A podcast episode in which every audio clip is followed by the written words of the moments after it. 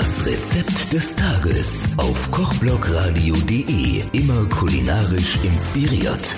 Servus, hier ist euer Ernährkoch Fritz Schuster. Wir machen heute Scholle und wir machen sie klassisch. Finkenwerder Art, das heißt mit Speck und Zwiebelchen. Wir holen uns bei unserem Fischhändler, bei dem Fischhändler unseres Vertrauens, eine Scholle, küchenfertig ausgenommen, und schneiden die auf beiden Seiten die Filets da, wo sie dick sind, ein bisschen mit dem Messer ein, damit sie sich damit sie gleichmäßig garen. Dann würzen wir mit Salz und Pfeffer, melieren, klopfen das Mehl wieder gut ab und dann braten wir sie bei mittlerer Hitze in der Pfanne auf beiden Seiten goldgelb. Das dauert auf beiden Seiten ungefähr so drei, vier Minuten.